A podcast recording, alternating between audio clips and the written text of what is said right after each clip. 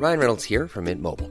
With the price of just about everything going up during inflation, we thought we'd bring our prices down.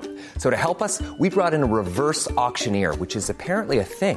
Mint Mobile unlimited premium wireless. Ready to get 30, 30, bit to get 30, bit to get 20, 20, 20, bit to get 20, 20, bit to get 15, 15, 15, 15 just 15 bucks a month. So, Give it a try at mintmobile.com slash switch. $45 upfront for three months plus taxes and fees. Promo for new customers for limited time. Unlimited more than 40 gigabytes per month. Slows. Full terms at mintmobile.com. Okay, I have two new obsessions that I need to share with you. Impress No Glue Press On Manis and Impress Press On Falsies Lashes. Trust me, these are getting ready game changers. Both require no glue, so there is no damage to your natural nails and lashes, no mess, and no annoying dry times. Just one step and you're done. Boom. Instant glam. Visit impressbeauty.com slash presson and use code PRESSON25 at checkout for 25% off Impress Manicure and Press-On Falsies. Burrow's furniture is built for the way you live. From ensuring easy assembly and disassembly to honoring highly requested new colors for their award-winning seating, they always have their customers in mind. Their modular seating is made out of durable materials to last and grow with you. And with Burrow, you always get fast, free shipping. Get up to 60% off during Burrow's Memorial Day sale at burrow.com slash ACAST. That's burrow.com slash ACAST. burrow.com slash ACAST. Toi-même, tu deviens un peu plus âgé et que les gens te regardent et qu'ils ils pensent que, t'es, euh, que tu sais ce que tu fais et que tu es sûr de toi, etc. Et tu réalises que, ah non, en fait, pas du tout. C'est juste euh, juste une impression. Bienvenue sur Nouvelle École, le podcast pour sortir des sentiers battus où je vais à la rencontre de gens passionnés au parcours atypique. Cette semaine, j'accueille Raj, plus connu sous le pseudonyme d'Autodisciple. En moins de deux ans, sa chaîne YouTube centrée autour du développement personnel a été visionnée plus de 9 millions de fois. On évoque son parcours, de son refus catégorique du monde du travail à son passage par la communauté séduction. On parle du contenu qu'il produit actuellement, des formations qu'il vend et des défis qu'il s'impose pour se dépasser. Enfin, on évoque sa relation au succès et des questionnements un peu plus personnels. Pensez à vous abonner sur iTunes ou SoundCloud en cherchant Nouvelle École. Merci à tous ceux qui m'ont soutenu sur le Tipeee. Ça me touche énormément et bonne écoute. Du coup, je suis avec Raj, Enchanté. d'autodis- autodisciple. Ouais, ouais. Euh, donc Raj, je vais expliquer rapidement ce que tu fais euh, et tu me corriges si je dis des bêtises. Ok. Ok. Donc, ce que tu fais, c'est que tu as principalement une chaîne YouTube Ouais, où tu publies du contenu, tu publies des vidéos. Ouais. C'est une chaîne, euh, je vais dire, euh, centrée autour du développement personnel. Donc il y a beaucoup de thèmes, Ouais. c'est très large, puisque le développement personnel c'est très large aussi. Ouais, euh, là, à l'heure où on parle, t'as environ 120 000 abonnés, t'as Ouais. fait 200 et quelques vidéos. Ouais, ça doit être ça. T'as pas mal taffé quand même. Mm. Et, euh, t'as, environ t'as 28 ou 29 ans, c'est ça? J'ai 29 ans. maintenant. 29 ans. Et du coup, ce qui m'intéresse euh, là-dedans, c'est qu'en fait, on va repartir un peu euh, en arrière, parce que moi j'aime bien les histoires de, des origines, tu vois. D'accord. Et en fait, t'as fait une école d'ingé. Ouais, exactement, l'origine. À la base. Et ça s'est pas très bien passé, je crois. Euh, comment ça? J'en ai fait deux en fait. T'as fait deux écoles d'ingé, c'est ça? Ouais, j'ai fait une première école d'ingé euh, dont je me suis fait virer. Pourquoi tu t'es fait virer? D'un an. Euh, bah parce que j'étais, j'avais pas le niveau, enfin je travaillais pas assez quoi, j'imagine. Et euh, du coup après ça, j'ai fait euh, un DUT. J'ai bougé, puis j'ai fait une autre école d'ingé. Et voilà. Et euh, t'as t'as testé, le passé. t'as testé le salariat, c'est ça? Je l'ai. Euh... Bah tu sais en école d'ingé en fait t'es obligé de faire des euh, des stages euh, ouvriers euh, de quelques mois. Donc en tout euh, j'ai peut-être travaillé 4-5 mois en usine et euh, après j'ai fait des stages chez des designers et tout. J'ai aussi travaillé un peu en bureau aussi quand j'avais mon diplôme euh, voilà dans les achats. Et donc ouais j'ai un peu testé j'ai un peu vu euh, ce que c'était quoi. Et ça t'a pas trop plu Euh, c'était horrible. Ouais, Ah ouais non, ça m'a vraiment vraiment pas plu. Pourquoi c'était horrible Euh, bah, le pire de tout ce que j'ai vu, c'est vraiment travailler en bureau. Ça, c'est vraiment du coup pas mes stages, mais ce que j'ai fait euh, quand j'ai commencé à travailler normalement. Euh, c'est horrible parce que euh, voilà, tu. euh, Bah, rétrospectivement, je me dis qu'un des trucs principaux, je pense, qui moi me gênait, c'est sûrement qu'en fait, euh, c'est sûrement un truc par rapport au sommeil, c'est que euh, j'ai tendance à dormir beaucoup et euh, à être plutôt de la nuit.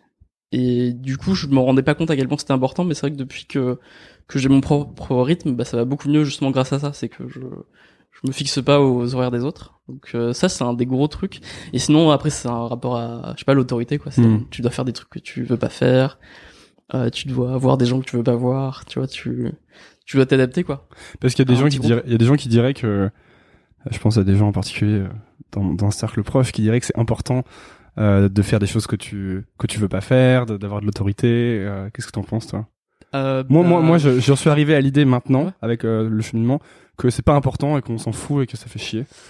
Ben, un peu tout le monde dit ça en fait, que c'est important. Enfin, moi, j'ai vraiment grandi avec ça, quoi, avec ce truc-là, que ouais, c'est important de faire ce que tu veux pas faire dans la vie.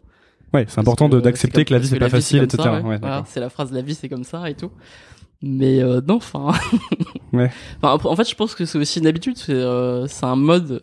Genre quand t'es jeune, en général, t'es pas dans ce mode-là et et voilà, tu dois faire tes devoirs, etc. Mais globalement, t'es assez libre, quoi, jusqu'à 18 ans. Et euh, si à un moment tu rentres dans le salariat, etc. et que t'es vraiment, tu rentres dans ce mode-là, bah voilà, tu habitues. et J'imagine que tu peux être très heureux comme ça, mais euh, moi, j'ai jamais fait le, j'ai jamais passé le cap de de bien aimer faire euh, ce que Non. les autres veulent que je fasse, quoi. Et en plus, il y a beaucoup de choses sous-optimales euh, sur ce que tu dis. C'est intéressant. Tu dis que toi, t'es plutôt de la nuit. Et il y a plein de gens qui ont vraiment leur rythme de, de productivité. Et en fait, le, le, les, les grandes, disons, les entreprises ou, qui font bosser tout le monde au même endroit, au même moment, Ouais. font complètement abstraction de ces, de ces particularités. Un peu comme l'école d'ailleurs. Un peu comme l'école euh, classique dans des classes où tout le monde doit faire la même chose et noter pareil. Ouais, ouais. Et du coup, ceux qui, je pense que ceux qui en bénéficient, c'est ceux qui s'adaptent vachement aux environnements, euh, euh, je sais pas, un peu plus chaotiques, disons. Bah, moi, je sais qu'à euh, à chaque fois que je bosse dans un endroit où il y a beaucoup de gens à côté, je fais rien parce que les gens me parlent j'ai envie de leur parler. Ouais. Euh, je suis, je suis pas capable de me Non, concentrer mais moi. la, la plupart des gens font rien dans leur travail aussi. hein, Il y a aussi ça. Bah, c'est un, un truc que je me demande et euh, des fois, je sais pas. Peut-être qu'il y a des gens qui sont vraiment productifs. Moi, je sais que quand je suis dans une que salle, T'as vu trop de- d'entrepreneurs, mais les gens, euh, la plupart des gens, enfin, moi l'impression que j'ai, euh, enfin mes potes et tout ça, euh, voilà, les gens que je rencontre, euh, enfin dans leur travail, c'est, enfin c'est ce qu'on appelle des bullshit jobs quoi. C'est en vrai ils sont pas hyper productifs et s'ils étaient pas là, euh, ça changerait pas grand chose. Donc Ouais. c'est un- c'est c'est une réalité aussi quoi. C'est pas Mhm. juste. euh,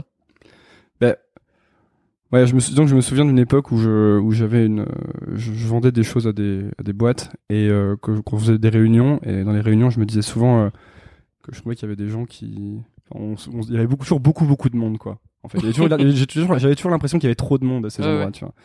Euh, et, ouais, pour moi, c'était, je, vois à quel point je suis nul quand il y a des gens autour de moi qui me parlent et, euh, que je dois faire des choses avec eux.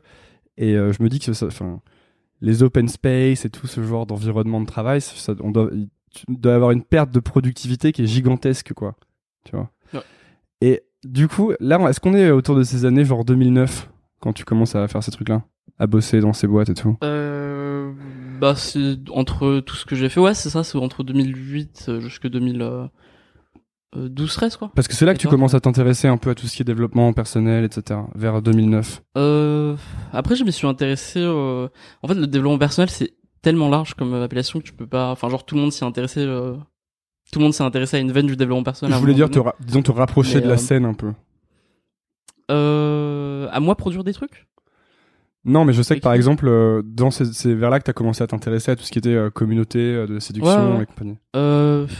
Ouais, non, c'est plus. Je sais pas, genre je dirais ouais 2008, ouais 2008. Et qu'est-ce qui a fait que tu as commencé à t'intéresser à ces trucs-là, à Euh, aller bah, vers ça Les rencontres et tout ça, euh, c'était vraiment euh, bah, pour faire des rencontres quoi. C'était pas dans une démarche euh, plus large de développement personnel à la base. J'y suis venu après, un peu par hasard. Enfin un peu par hasard, par, par la force des choses quoi. Et euh, non non bah c'est simplement que je sais pas, je voulais apprendre quoi. J'étais, euh, je savais pas comment forcément m'y prendre. Moi j'habitais à Lille à l'époque. Ouais. Et en fait à Lille il y avait. tu, une- tu faisais quoi du coup à Lille? J'ai fait d'abord un DUT, ensuite euh, une école d'ingé. Ok. Et euh, un DUT en mesure physique, et voilà. Et euh, si tu veux, à l'époque, euh, il y avait là-bas, c'était un peu le début en fait de cette communauté, voilà, de mecs qui en gros euh, prenaient leur courage à deux mains et se réunissaient pour bah juste aborder des gens. Quoi.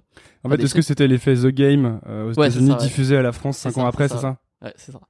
Pour ceux qui euh, écoutent The Game, c'est un bouquin de. On en a déjà parlé, je crois, dans ce podcast, mais c'est un bouquin de ce que ce qu'on appelle les pick-up artists aux États-Unis, qui sont des communautés de gens qui se regroupent pour aller, euh, bah, pour aller draguer euh, des filles et devenir meilleurs à ça et avoir plus, plus confiance en eux et travailler là-dessus, quoi. Ouais. Donc c'est un peu une branche du développement personnel euh, appliquée à la séduction, avec toute une théorie de la séduction, etc.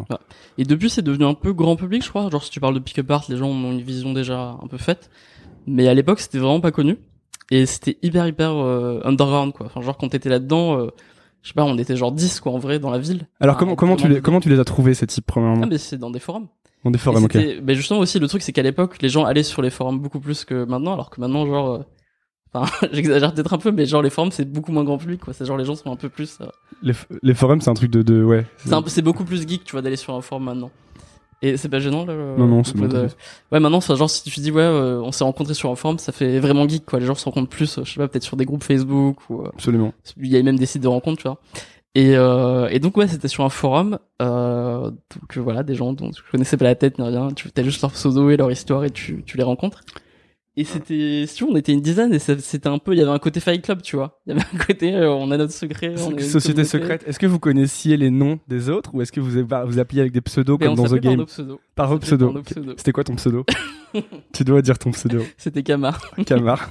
Kama, c'était mon pseudo. Bon, je balancerai pas les autres, mais il y avait, il y avait du beau monde dans ce D'accord. Et donc qu'est-ce que vous faisiez Vas-y. Ah bah en gros, euh, on se réunissait, puis on sortait dans la rue, et puis euh, en gros, euh, moi la première fois que j'ai rencontré, rencontré euh, ces mecs-là, c'était euh, donc c'était à Lille et euh, je les je les voyais en fait faire. Et si tu veux, si tu veux tout le monde était euh, mauvais entre guillemets. Genre c'était pas comme euh, genre aux États-Unis parce qu'en fait on s'inspirait de mecs américains euh, qui écrivaient des livres et tout, qui des conférences et Mystery, tout ça. etc.. Voilà. Et euh, si tu veux, on n'avait pas de d'équivalent en France. Et il y avait pas genre euh, de mecs que, que j'ai pris comme modèle. Je me suis dit tiens, je veux devenir comme lui quoi. Par contre, je voyais des mecs qui effectivement, euh, genre me semblaient hyper courageux quoi.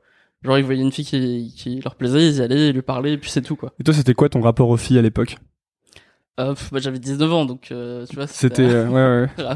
Justement, euh, il y en avait pas, tu vois. Ok. Donc c'était, j'étais totalement innocent quoi, je découvrais. Et le fait de voir en fait des mecs aussi courageux, ça m'a hyper, ça m'a vraiment inspiré. Et bah du coup ouais, j'ai commencé moi aussi à, à faire des rencontres comme ça. Donc vous alliez dans la rue et vous parliez aux filles dans la rue, ce genre de choses. Ouais, ouais, Ouais. exactement. ouais. Et, euh, Et après il y a tout un truc si tu veux à l'époque c'était tellement le début et puis on est tellement, euh, on était tellement peureux que genre tu trouves des prétextes, tu vois, genre euh, une tu cherches un truc, euh, ouais tu voilà, t'essaies de trouver des, des, des trucs à raconter pour euh, faire la conversation. Mais, mais c'est un bon, un vraiment très bon exercice de, de, de confiance en soi, je pense, parce que c'est un truc qui fait vachement peur. Ouais. Et c'est marrant parce que j'ai l'impression que les filles, euh, enfin, je dis les filles et puis peut-être les garçons pour dans l'autre sens, quand t'es une fille, mais aller parler à une personne du sexe opposé qui t'attire, c'est un des trucs qui fait le plus peur. Mhm. Et j'ai l'impression que quoi qu'il arrive, ça fait peur toute ta vie, même Ouais. quand tu l'as fait plein de fois. Ouais. Ça fait de Ouais. moins en moins peur, mais ça fait quand même peur. Il y a quand même cette peur de, du rejet qui est la, je pense, une des, des plus grandes peurs de l'humain, quoi. C'est euh, de te dire, euh, je vais y aller et euh, en fait, euh, elle va me trouver nul, elle va me trouver pas beau, et, et tu t'en fais tout un drame et en fait de, de casser, de démystifier ce truc-là en s'entraînant à, à se dire, bah c'est pas grave si je me fais rejeter, c'est un hyper bon exercice. Et euh, je sais que hum, euh, bah, Tim Ferriss, quel que tu connais, euh, raconte qu'il avait fait avec euh, Neil Strauss, Neil le type qui a écrit The Game, qu'il avait emmené à- dans San Francisco et qu'il avait euh, obligé à aller parler à des filles pendant une heure, etc. Ouais. Il y a une vidéo hein, de ça. Il y a, une- il y a une T'as vidéo Ouais, Bah, vidéo. J'irai absolument voir cette vidéo. des reportages. Est-ce que tu penses que c'était euh, euh, un important dans ta ouais important dans ta construction ou? Hmm, Bah, c'était important dans un sens, mais après, tu vois, il y a, il y a pas mal de gens aussi qui étaient dans cette communauté et qui ont pas forcément continué, tu vois.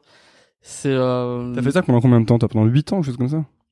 Euh, ouais, ouais, avec euh, entre temps, moment j'étais en couple ou tu vois, moment je faisais autre chose, tu vois. Mais euh, quand j'ai commencé, ouais, c'était ça. Mais c'était un peu du coup comme si t'allais au ciné. En fait, au lieu d'aller au ciné, t'allais voir tes potes et vous faisiez des exercices de de, de pick-up quoi. Euh, je sais pas, je vais. Ouais, j'essaie de- je pas- savoir à je, peux, je peux pas savoir si la métaphore est et, et juste, ouais, c'est. Mais j'essaie de savoir à quel point t'étais t'étais investi dans le truc en fait. Euh, ouais, tu peux. C'est un peu bizarre de parler de ça comme ça, mais ouais, tu peux en parler comme un- une activité, un hobby ou un truc comme ça. Ouais, c'est genre, euh, c'était mes potes en dehors des études, quoi. Et euh, pourquoi t'as décidé d'arrêter ça à un moment? Euh, pff, simplement, ça m'intéressait plus, quoi, au bout d'un moment. Et euh, et ouais, enfin, je, je sais pas, il y a d'autres trucs qui m'intéressaient. Puis au bout d'un moment, en fait, c'est plus. euh, En fait, au début, ce qui, ce qui est intéressant, c'est un peu comme tout, j'imagine. Ce qui est intéressant, c'est que bah, ça te fait peur, quoi. Ça te fait peur et tu sais pas trop euh, ce que ça va donner. Et, et ouais, c'est un, truc qui te fait te, te dépasser. Et euh, puis au bout d'un moment, bah ouais, enfin, t'as t'as l'impression d'avoir un peu bouclé ce truc-là. Et toi, c'est les trucs que tu cherches, c'est les trucs qui te font peur? Ouais. En gros, Ouais. c'est- aussi un peu le thème de ta chaîne, de Ouais. tes défis, etc. C'est faire des choses qui Ouais, vont ouais. te pousser à faire quelque chose qui te fait peur? Ouais, Mm. exactement. Mais c'est un, c'est un. Est-ce que t'as déjà, euh, du coup, coaché des gens pour faire ça? Oh carrément, carrément. Même quand j'étais à Lille, euh, en fait c'est ça le truc, c'est que c'est une communauté de pas mal d'entraide, tu vois. Mais euh, enfin là j'en parle comme ça, mais c'est un truc qui existe plus maintenant. Genre c'est c'est tellement devenu euh, grand public que euh, Qu'est-ce que qui est ça devenu grand dilué. public? Le fait de faire ça, les exercices, de, de, de... d'aller ouais aborder des gens et d'avoir une communauté d'entraide, de gens qui s'expliquent comment faire, etc. Hmm. C'est un truc qui est un peu, enfin, ça doit exister, tu vois, de dans des petits groupes, tu vois. Mais à l'époque, c'était euh, c'était relativement ouvert. Il y avait un truc de quand quelqu'un de nouveau arrive, ben tu montres comment faire et il y avait ce truc-là. Ouais. Ouais, donc ouais, carrément. Est-ce que tu as développé des, des compétences de dingue, euh, du coup, en, en drague de rue? Euh, bon, je dirais pas jusque là, mais euh, disons que je suis meilleur que la moyenne. bah disons que en fait ça te ça te vaut pas mal de surtout de la part des mecs, ça paraît vraiment incroyable pour les pour les mecs. Genre ça paraît vraiment un truc euh, infaisable. Et déjà le fait de le faire d'aborder quelqu'un, ça paraît infaisable. Et le fait en- ensuite bah moi par exemple, j'étais en couple, tu vois, avec des filles que j'ai rencontrées dans la rue. Et euh, longtemps, tu vois et c'est vrai que quand tu dis ça, quand tu dis euh, ouais bah on est ensemble et on s'est rencontrés dans la rue, euh, dans l'avenue euh, machin de l'opéra ou quoi, euh, les gens sont les gens sont impressionnés. Les gens sont vraiment impressionnés quoi. Ils se disent mais comment c'est possible en fait? Mais pourquoi, pourquoi les gens sont, sont autant impressionnés, tu penses? Bah je sais pas, c'est un truc que tu vois que dans les films, j'imagine ou euh, enfin quand tu rencontres enfin quand tu t'es- quand tu demandes à des amis euh, comment ils sont mis en couple euh, enfin c'est toujours pareil quoi. Maintenant- on c'est Tinder. travail ou c'est Tinder, maintenant c'est que Tinder. Et euh, du coup ouais, ça paraît même pas crédible, tu vois. Ouais. Mais j'ai l'impression qu'il y a une, une perception un peu erronée de ce. Enfin, toi, quand t'en parles dans ce que j'ai regardé, tes vidéos et euh, la manière dont tu racontes ça, t'en parles d'une manière finalement où tu, tu dis que t'es assez authentique dans ta démarche. Ouais. Tu vas voir les gens étaient assez naturels. Ouais. Alors qu'on quand on lit euh, The Game et toute la littérature à ce sujet, etc., y a, tout est de la technique. Tout est basé sur le fait de jouer un rôle. Euh, donc il y a plusieurs phases dans la séduction. Il y a différents moments où il faut faire le bon truc Mm. au bon moment pour euh, accrocher la personne. Bah, et puis... Le truc, c'est que tu vois, ça j'ai essayé. Tu vois, j'ai commencé par ça. Et le Donc, truc, le negging, etc. Ouais, ouais, ouais. Le negging, Et- c'est pour ceux qui écoutent, c'est en gros, euh, t'es avec une fille et tu vas euh, dire quelque chose qui a pas l'air d'être une critique, mais qui en fait est une critique déguisée pour pour Ouais. faire baisser son estime d'elle-même. euh, jusqu'au moment où euh, il y a un rapport de séduction inversé quoi Ouais. enfin de force. C'est ça. Donc, bonne technique d'enfoiré. Je, je sais pas si je peux donner un exemple. Il y, en a- il y en a un que j'aimais bien qui était plus marrant que les autres. C'était ah ouais ça. Il y en a un qui était vraiment marrant, mais vraiment méchant. C'était euh... ah ouais t'étais vraiment canon. Tu pourrais presque être mannequin. Si t'étais un peu plus grande, un peu plus fine. Ça c'est un exemple de negging. C'est-à-dire tu fais semblant de faire un compliment, mais en fait t'es hyper méchant derrière. Et en fait c'est plein de trucs comme ça euh, que t'apprends dans les techniques, euh, la mysterie, etc. Et euh, bah du coup moi j'ai essayé, tu vois, bêtement, je me disais tiens on va voir ce que ça va donner. Et le truc c'est que ces méthodes euh, très techniques, très euh, genre on te fait croire que c'est un processus, ça vend très bien. Et ça vend très bien surtout au public concerné, c'est-à-dire plutôt des geeks, euh, voilà, qui ont pas trop l'habitude des relations sociales et qui aiment bien la science et les trucs. euh, des ingés qui aiment bien que ce soit bien processé euh, Exactement. qui qui est un un pattern enfin un mécanisme qui te permet de, reproduire le truc c'est ça Ça, c'est beaucoup en fait faire croire à des gens que les relations sociales fonctionnent de la même manière qu'un autre domaine dans lequel bah t'as pas de problème. Et euh, du coup ça ça vend très bien, ça marche très bien et t'as envie d'y croire. Mais euh, plus t'avances en fait dans cette euh, communauté et plus tu fais des expériences et tu te rends compte que bah, les mecs pour qui ça marche, qui arrivent à avoir des relations comme ça, etc. Bah ils sont pas du tout là-dedans. Et qu'en fait le mieux bah c'est juste de bah, juste de parler aux gens en fait et euh, de pas trop se prendre la tête euh, voilà essayer de d'avoir des rendez-vous de bah, d'avoir un truc authentique euh, d'être euh, léger d'être toi-même etc et, euh, et petit à petit tu te rends compte de ça et du coup tu rejettes un peu la technique tu vois. Donc du coup c'est pour ça que j'insiste sur le truc euh, c'est important d'être authentique. C'est qu'en fait derrière il y a d'autres gens qui disent autre chose euh, et malheureusement ça vend et ça attire beaucoup ouais souvent des gens qui vendent des trucs d'ailleurs Ouais. qui vendent des formations euh, pas- Ouais. assez chères de euh, devenez un expert en séduction et ce genre de choses alors que si tu euh, enfin le vrai truc c'est que bah, il suffit d'y aller et de faire beaucoup de rencontres et ça marche Ben moi, moi, je pour euh, pour parler un peu de moi encore, on m'a- dit sur Twitter euh, que je parlais trop de moi dans le podcast, mais euh, je pense que je vais continuer. Et, euh, et pour, euh, je sais que en grandissant quand j'étais ado, j'avais vraiment, euh, bah déjà j'avais vachement peur d'aller parler à une fille, et j'allais souvent trouver des excuses un peu, tu vois, trouver des, des, des bah justement une raison de lui parler. Euh, je viens de parler parce que je sais pas, est-ce que t'as du feu ou ce genre de choses. ouais ouais Et euh, et je me, je me disais que j'étais obligé d'avoir une raison parce que pourquoi t'irais parler à quelqu'un tu vois même dans un bar je me disais pourquoi t'irais parler à quelqu'un il faut vraiment que t'aies une raison et en fait maintenant j'ai complètement changé mon approche c'est à dire que je pense en fait que c'est arriver avec l'honnêteté de dire euh, je viens de parler parce que euh, Ouais. je sais pas tu me plais ou j'ai envie de te Ouais, parler t'as l'air sympa ouais. c'est beaucoup mieux et puis ça rend service à tout le monde parce que les choses sont beaucoup plus claires moins ambiguës et, et en plus dans un bar pour le, je finir sur le bar dans un bar en fait tu rends service aux gens si tu viens leur parler parce qu'en général les gens sont là pour rencontrer des gens quoi c'est toute la raison de venir dans un bar quoi Les gens s'ennuient aussi. En On plus. pas assez compte, mais les gens s'ennuient beaucoup dans, même en boîte, tu vois. Il y a, il y a un ennui généralisé qui est assez ouf. mais même moi je, moi je déteste les boîtes je m'ennuie à mourir euh, je suis tout le temps sur mon téléphone euh, Ouais. c'est pour ça que j'y vais plus d'ailleurs D'accord. Mais euh, ouais, voilà. Et donc, euh, je voulais. C'est pour ça que je te demandais, est-ce que ça a été un quelque chose d'important dans ta construction? Parce que moi, c'est un exemple que je prends toujours. Ouais. Les filles en disant. Enfin, c'est vraiment une, euh, métaphore de, de la vie parce que c'est de la c'est de la vente en fait. Et comme dans la vie, t'es un peu toujours obligé de te vendre et de faire des trucs qui te font un peu peur. C'est Ouais. j'ai l'impression que c'est un peu la base de. Euh, à chaque fois que quelqu'un me dit, euh, j'aimerais bien faire ça, mais j'ai peur, c'est un- je dis, mais c'est un peu comme avec les filles, tu vois. Tu le Ouais. fais, tu le fais plein de fois et au bout d'un moment, t'auras de moins en moins peur. Ouais.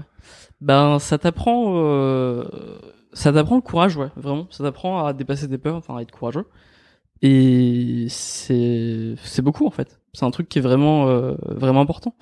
C'est, je crois, que c'est Tim Ferriss, euh, ou je sais plus qui, qui dit, euh, euh, le, le, le courage est une- un truc beaucoup plus précieux aujourd'hui que l'intelligence. On manque vraiment pas d'intelligence, il y en a beaucoup des gens intelligents. Plus que jamais, tu vois. Par contre, il y a de, peu de gens courageux, tu vois, parce que. Qui font euh, les choses, tu veux dire. Ouais, parce Mm. que bah, on fait pas la guerre, on fait pas, enfin on prend pas de risques, on n'est pas en danger, on n'est pas. Et, et du coup, c'est vrai que le le, le fait d'aborder simplement, de faire des rencontres, que ce soit en bar, en boîte ou n'importe où, tu vois, pas forcément dans la rue, tu vois. Juste le fait de te dire tiens, je vais pas boire d'alcool, euh, ou alors je vais sortir seul en boîte, en bar et faire des rencontres. Mm. Juste ça, T'as déjà fait ça beaucoup? Je l'ai fait, ouais, à une époque, je l'ai fait. ouais. Bah, en fait, au début, quand tu sors beaucoup. Moi, je euh, le faisais, mais que quand j'étais en vacances et que j'avais pas d'amis. D'accord. Ouais, mais c'est c'est c'est pareil. Et euh, bah juste ça, tu vois, ça te c'est comme c'est un espace assez euh, sécurisé parce que finalement il va rien t'arriver de grave, tu vois, si tu fais pas n'importe quoi. Et et en même temps, bah ça te fait dépasser des peurs, quoi, mais des peurs irrationnelles. Et donc euh, ouais, ça ça t'apprend euh, à dépasser tes peurs et, et du coup tu peux y prendre goût aussi. Tu vois ce truc là de, l'adrénaline. Il y a aussi euh, Derek Sivers, qui est un autre auteur américain, qui dit euh, que si la, si la, la connaissance enfin, ou la formation était la clé, on serait tous des millionnaires avec des abdos parfaits. Ouais. Dans le sens où euh, c'est vrai que tu peux. Et ça, c'est un truc dont moi je me suis rendu compte aussi, c'est que tu peux lire des millions de bouquins. Ouais. En fait, si tu commences pas à un moment à faire le truc, ça va, ça, Ouais. tu vas aller nulle part, quoi. Et moi, je sais que quand je voulais faire de l'entrepreneuriat, j'ai lu vraiment 300 millions de bouquins. Et euh, ça m'a pas fait monter une boîte. Le seul truc qui m'a fait monter une boîte, c'est quand euh, j'ai monté une boîte avec un pote, quoi. Ouais, c'est ça. Et donc, faut, faut trouver quand même un équilibre entre l'information et le fait de faire les choses. Mais ouais, après, enfin, faut réaliser que, genre, on vit vraiment une époque où la plupart des trucs que tu veux faire, il suffit de suivre le manuel, quoi. Genre, t'as, t'as une liste de choses à faire, tu les fais, ça va marcher, quoi. Et, euh, bah, les, genre, si t'as du mal et que tu galères dans les rencontres, même si t'es une fille, tu vois, c'est juste tu, tu lis un max de trucs là-dessus et que tu les appliques, bah, c'est bon, tu vas plus galérer. Oui, ça va te prendre euh, peut-être un an, deux, trois, quatre. Mais c'est tout, quoi. Tu lis Et et tu les appliques, pour- quoi. Ouais, et pareil pour si tu veux ben faire une entreprise ou n'importe quoi, tu vois, en général euh, enfin c'est une époque de ouf qu'on vit quoi. C'est genre euh, tu tapes sur internet ce que tu cherches, tu l'appliques et c'est bon, c'est réglé. Et du coup, si tu maintenant avec le recul, tu conseillerais quoi à, à quelqu'un qui est genre, euh, je sais pas, euh, moi ado, euh, qui a pas trop confiance en lui, et qui veut parler, qui veut être meilleur avec les filles? Ben en fait surtout de faire confiance à à je sais pas comment appeler ça mais genre l'autocorrection ou l'auto-apprentissage, c'est-à-dire euh, que si juste tu parles à beaucoup de gens, que tu socialises beaucoup et genre tous les jours tu sors, tous les jours tu fais des rencontres, euh, t'organises des soirées, enfin tu fais voilà plein de trucs et euh, tu restes dans cette optique là, c'est juste tu fais ça tous les jours, bah tu vas apprendre par toi-même. Tu vas avoir des échecs, tu vas avoir des réussites et tu vas apprendre par toi-même. Enfin en fait faire confiance à à je sais pas l'image que j'ai, tu vois, c'est quand tu te coupes quelque part en euh, tu vois moi je me suis brûlé là récemment à l'eau chaude et j'avais la main vraiment vraiment dégueulasse et euh, enfin vraiment horrible, tu vois. Là tu vois il y a juste une petite différence de couleur de peau et ça a juste pris une semaine et j'ai rien fait. Et je pense que tu vois même psychologiquement c'est la même chose, on a un système intérieur qui nous répare très très rapidement. Et il suffit juste d'un petit peu se se mettre face à la pression et, euh, et tu vas t'améliorer, tu vas t'auto-corriger, tu vas t'auto-réparer. Tu veux dire un peu comme avec les muscles, tu les tires un peu et après ça se répare. Ouais, et- c'est ça. On a un système euh, automatique en fait de, de réparation et d'augmentation qui est, qui est assez ouf. Donc, euh, ce que je dirais, c'est juste, bah, juste, ouais. Bah, va parler à des de gens, quoi. Ouais, voilà. Et euh, petite question, euh, est-ce que tes parents ils savaient que tu étais dans la communauté pick-up artist de Lille? Non, non, non, c'est pas, pas du tout, non. Pas du Non, tout. C'était un truc. euh, À l'époque, t'étais t'étais encore étudiant? Ouais, ouais. ouais.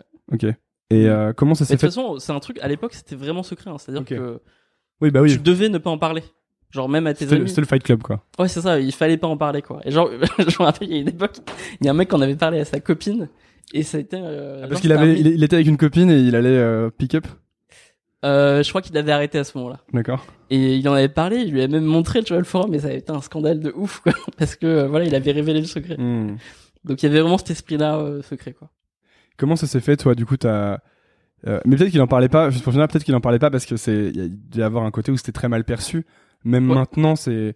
C'est. Tu sais, euh, bon, on t'en a parlé, hein, mais il y a eu tout ce tout ce scandale sur le harcèlement de rue et, euh, et donc on Ouais. peut.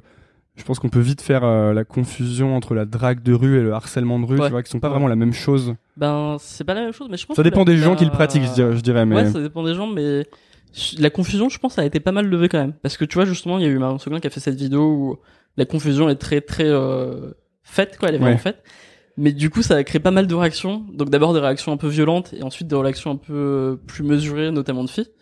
Et euh, je pense que maintenant les gens font un peu plus la différence et que si t'es poli, si t'es pas insistant, euh, enfin si t'es distant, etc. euh, je pense que la Ouais. plupart des gens font quand même la différence. Tu vois. Euh, Je pense que les gens dans la, en- dans la vie en règle générale sont quand même plutôt contents de rencontrer des gens sympas, tu vois. Ouais, voilà. Donc en fait, si t'es pas un gros con euh, qui vient euh, embêter tout le monde, Ouais. euh, ça c'est un, ça c'est un problème pour le coup. Ouais. Si t'es juste sympa et que si quelqu'un est pas intéressé, il va te le dire et puis tu peux Ouais, passer voilà, à autre chose quoi. Vas et voilà. Co- comment parce que ce qui m'intéresse, c'est que j'ai l'impression que pour moi il y, a il y a une petite zone d'ombre sur entre ce moment-là où t'es en train de faire ça et maintenant où t'as ta chaîne YouTube, etc. Et qu'est-ce qui se passe entre temps en fait? Qu'est-ce que qu'est-ce que t'as fait? Qu'est-ce que j'ai fait? Bah pas mal de choses. hein. Bah, après tu vois j'avais mes études donc euh, en fait j'ai fait pas mal de choses. Quoi. J'ai toujours- en fait j'ai toujours été euh... touche à tout en fait. Et c'est pour ça que c'est cool d'être euh, youtubeur développement personnel parce que vu que c'est pas vraiment un thème et qu'il y a plein de trucs différents, tu fais plein de trucs différents et tu kiffes et voilà. Et puis à un moment tu vas plus t'intéresser à telle ou telle chose. Donc euh, moi quand j'étais à Lille genre je sais pas genre je faisais pas mal de musique par exemple. Je jouais pas mal euh, je sais pas de guitare et d'autres instruments. Euh, de dessin aussi, j'étais à fond dans le dessin, c'était vraiment le truc que je faisais quand j'étais plus jeune, euh, je Mm. dessinais tout le temps en cours. Et euh, ouais, c'était un truc sur lequel j'étais à fond, puis je lisais aussi énormément. Ça c'est un truc. Et t'avais euh, t'avais t'avais essayé de monter une boîte, un truc comme ça à une époque? Euh, j'ai vraiment entreprendre, j'ai vraiment essayé à la fin de mes études seulement. Euh, même si je m'y intéressais avant. Et les trucs que j'ai fait, c'est euh, ouais, j'avais fait, j'avais essayé de faire un truc. J'avais lancé des blogs en fait à l'époque parce que moi j'avais la chance de connaître euh, Olivier Roland et Laurent Briard qui sont des blogueurs de Lille. Et eux en fait, ils, je les ai vus créer leur truc et les réussir euh, dans bah, dans le blogging quoi. Créer des communautés, c'était euh, Non, juste des blogs en fait des blogs et j'ai vu que ça avait marché pour eux en quelques années. Qu'est-ce que euh, t'appelles marché? Ben qui pouvaient en vivre, euh, voyager, puis voilà quoi. Hmm. Euh, notamment euh, bah, Olivier Roland, je sais pas si tu connais. Ouais, je vois qui c'est. Et euh, donc lui, bah déjà ça m'avait impressionné. Puis ensuite j'avais vu bah, Laurent Brias, c'est quelqu'un qui a un site qui s'appelle Apprendre la photo, qui est euh, bah, qui je crois qui est un peu plus jeune que moi ou qui doit avoir mon âge. Et le fait que vous, de voir que lui aussi il y arrivait à créer un blog et, et à être libre quoi finalement et à pas être dépendant bah, du système salarial etc. Ça m'a vraiment fait penser putain mais euh, bah, pourquoi je le fais pas moi quoi? Enfin si eux ils peuvent le faire, pourquoi est-ce que moi je pourrais pas le faire? Genre ils ont rien de plus que moi. C'est des êtres humains, je les connais voilà. Et c'est ça qui m'a poussé à vraiment me lancer. Alors au début j'avais fait un truc, je sais pas, j'avais pensé à faire un truc sur la peinture parce que c'est un truc qui m'intéressait à l'époque. Euh, je l'avais pas euh, poussé plus que ça. Je m'étais dit tiens je pourrais essayer un truc sur le yoga aussi, mais ça me ça m'intéressait moyennement. Et euh, le truc aussi c'est que j'étais très euh, euh, indiscipliné. J'étais pas, je suis pas du tout quelqu'un de discipliné. C'est marrant quand même. Que- Vu que ta chaîne Ouais. Autodisciple. et le truc, c'est que justement, sur le chemin, euh, quand tu veux travailler tout seul et que tu veux te démerder, etc., euh, sur le chemin, bah, j'ai dû apprendre à être autodiscipliné, tu vois. Et euh, Ça veut dire quoi que t'étais pas, t'avais pas de discipline C'était. bah, ça veut dire que j'avais tendance à commencer à arrêter, quoi, ce que je faisais, de manière générale. Donc, et c'est aussi. Mais c'était pas. Est-ce que c'était pas des hésitations sur est-ce que c'est vraiment le truc que j'ai envie de faire Est-ce que c'est vraiment la bonne chose? Parce que j'ai envie de te demander pourquoi est-ce que t'avais autant envie de de lancer un truc ou de créer un truc? Ça te venait d'où Bah, franchement, c'est très négatif. C'est vraiment très négatif dans le sens où les expériences que j'ai eues en, en boîte, euh, euh, notamment en bureau, tu vois, c'était vraiment, euh, pff, genre vraiment je pétais un câble quoi. Genre, vraiment, je, je, je sais pas, j'aurais pu, je pourrais me tirer une balle quoi si je faisais ça quoi. Je vois pas l'intérêt en fait. Moi, je me suis enfui de tous mes boulots. Ok. Je suis parti avant la fin. Et euh, ouais, ouais, moi c'est euh, et limite euh, ce qui est intéressant c'est que moi du coup j'ai j'ai j'ai un peu travaillé genre euh, sur des trucs genre plier des t-shirts ou euh, faire des soudures ou ou déplacer des des caisses, tu vois. Et déjà, déjà quand j'avais vu ça, je me dis putain, c'est vraiment de la merde, c'est vraiment chiant quoi ce genre de taf. Et je me dis mais comment ils font les gens pour faire ça des dizaines d'années, c'est c'est horrible. Mais en fait, quand j'ai découvert euh, le travail en bureau, et genre je m'y attendais pas du tout, j'ai réalisé que c'était pire.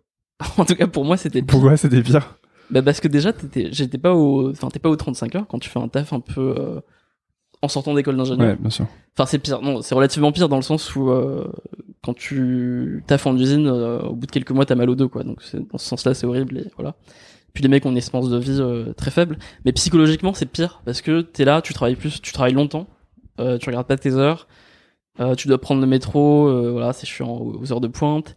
Et en plus, pendant toute la journée, quand tu travailles en bureau, bah, tu dois, euh, tu penses pas à ce que tu veux. Tu penses à, bah, t'as des tâches mentales en fait, donc tu penses à ce qu'on te demande, ce à quoi on te demande de penser. Et euh, bizarrement, en fait, euh, la, la période où j'étais euh, en usine, j'avais genre, même si c'était chiant physiquement, genre j'étais dominé euh, physiquement, j'étais pas dominé mentalement. Et du coup, j'avais des idées, je pensais à des trucs.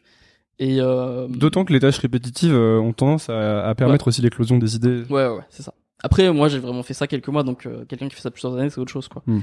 Mais le fait de voir en fait que même le taf en bureau, c'était aussi nul, genre c'était vraiment de la merde, et c'était pas mieux euh, qu'un taf euh, moins qualifié qui te demande moins d'études, ça m'a vraiment mis une claque en fait en quelque sorte. Et je me suis dit, ben ouais, non, fuck, quoi, faut que je fasse autre chose. Parce que tu pensais que les études étaient un peu la clé de Ouais. trouver un taf qui allait être plutôt cool. Ouais, c'est ça. Au final, le, fait de voir que euh, un taf peu qualifié, c'était assez chiant, parce que c'était pas grave non plus, tu vois. Ça m'avait motivé à finir mes études et du coup peut-être trouver un taf cool. Mais en vrai, quand t'es, euh, surtout quand t'es ingénieur, euh, t'as pas trop de, tu peux pas trouver un emploi à temps partiel euh, quand tu commences, quoi. Genre tu commences, tu dois taffer à fond et tu dois être motivé et c'est tout, quoi. Et euh, tu regardes pas tes heures et voilà. Et j'avais vraiment pas envie, en fait. Je, me- je me disais putain, ça, ça a vraiment été horrible si je fais ça. Et je sais plus c'était quoi ta question d'abord, mais euh, C'était euh, qu'est-ce qui te donnait envie en fait de ouais, lancer donc voilà, un truc. Ouais. vraiment c'est très très négatif. C'est vraiment ça. C'est vraiment le fait que je me suis dit, euh, ok, il y a, ok, il y a rien qui me plaît. C'est un rejet en fait, c'est Ouais. une, une réponse négative à. C'est ça. C'est une incapacité totale à, à, ouais, aller au bureau et. euh, Qu'est-ce que, qu'est-ce qu'ils en pensent Qu'est-ce que, est-ce que t'as, est-ce que t'as été soutenu genre par tes parents quand t'as Ah non, commencé moi, à... j'ai, euh, moi j'ai été très, euh,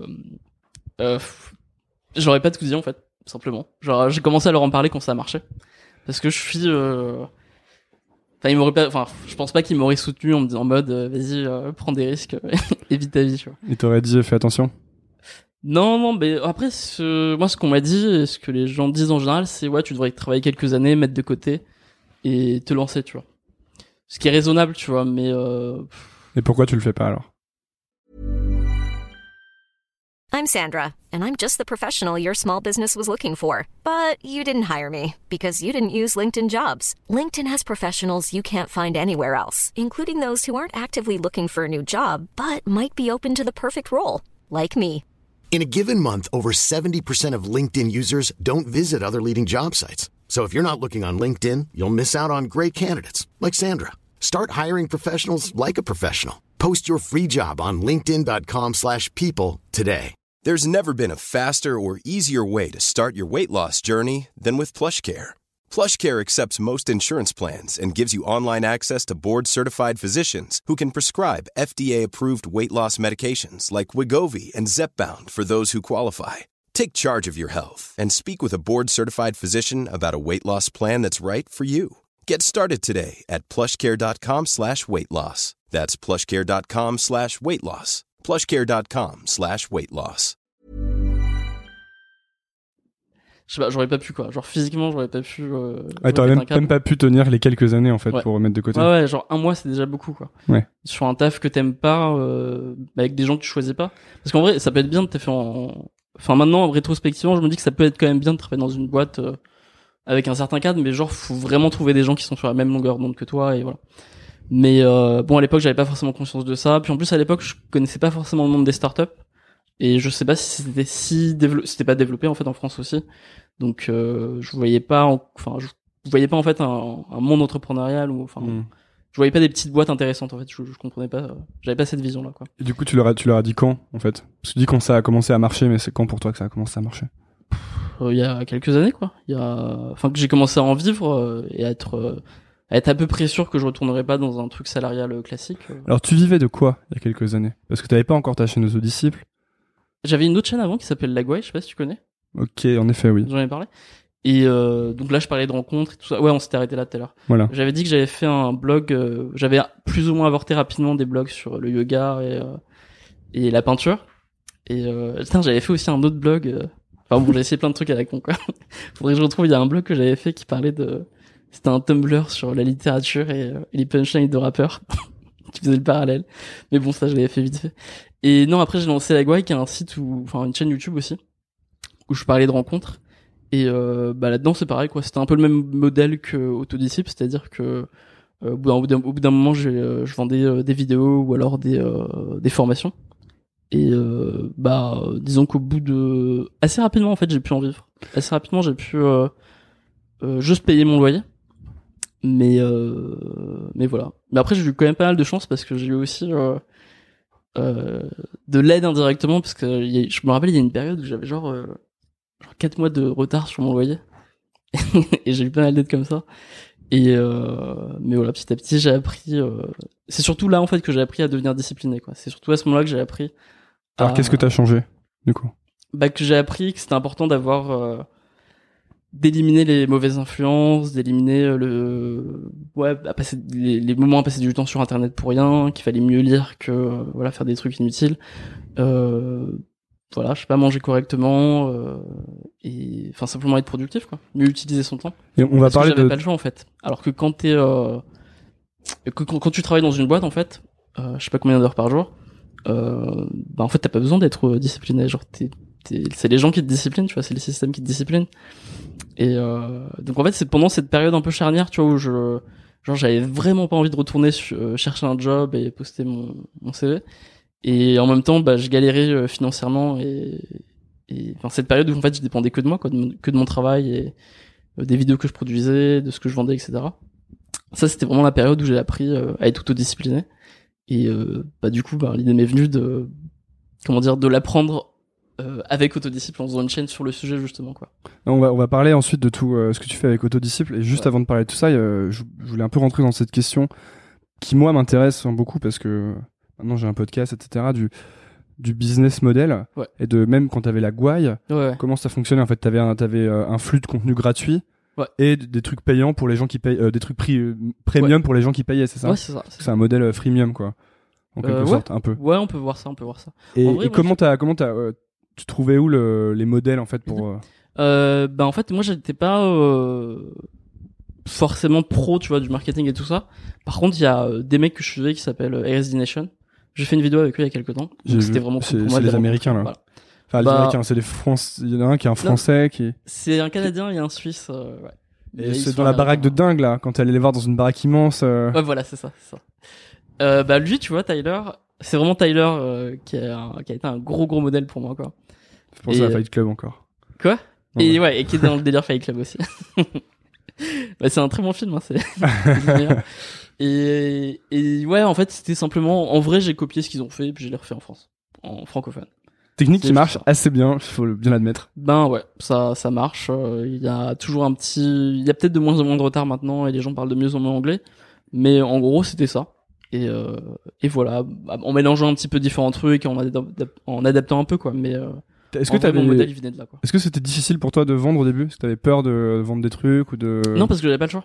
Ouais. C'était, du coup, j'avais pas le choix, quoi. C'était, euh, fallait que je paye mon loyer. euh, Et t'as commencé à vendre à tes potes ou pas?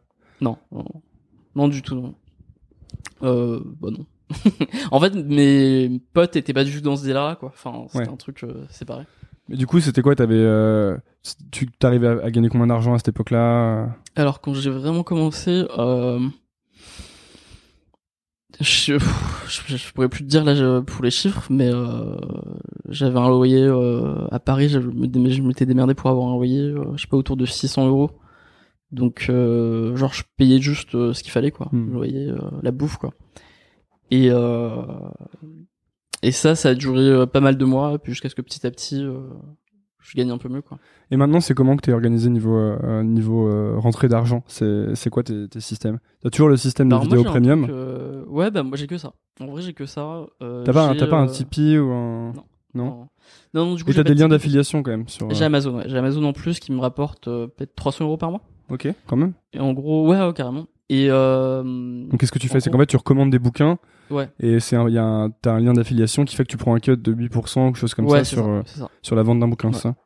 Ouais, ouais, c'est ça. Et t'as t'as rien à faire, quoi. Tu, tu copies le lien. et- Du coup, je, enfin, je sais même pas en fait combien ça me rapporte, quoi. C'est euh, c'est automatique, t'as rien à faire. Ok. Et par contre, j'ai un système simple dans le sens où ouais, il y a, enfin, en tout cas en ce moment et enfin, pendant ouais depuis pas mal de temps, quoi. J'ai un truc central dont je parle, c'est euh, mon système de vidéo, vidéo payante qui s'appelle Résolution. Et ça, c'est un truc que j'ai, bah, encore une fois, je l'ai copié, hein, j'ai vraiment aucun mérite, que j'ai copié à un type qui s'appelle Leo Babota, qui a un site qui s'appelle Zen Habits aux États-Unis, euh, qui en fait fait un, je sais pas si tu connais, ça te dit rien? Non, ça me dit rien. donc en gros, il a un site qui est vraiment marrant parce que c'est un blog, c'est de l'écrit, c'est tout blanc.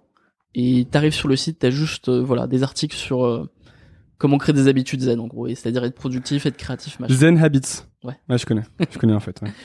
Et du coup, euh, moi je suis à fond, j'étais vra- j'adorais vraiment ce qu'il faisait. Et lui, il a une euh, Il y a un des top articles, c'est euh, de mettre ton message d'économiseur d'écran, de mettre euh, breathe, respire.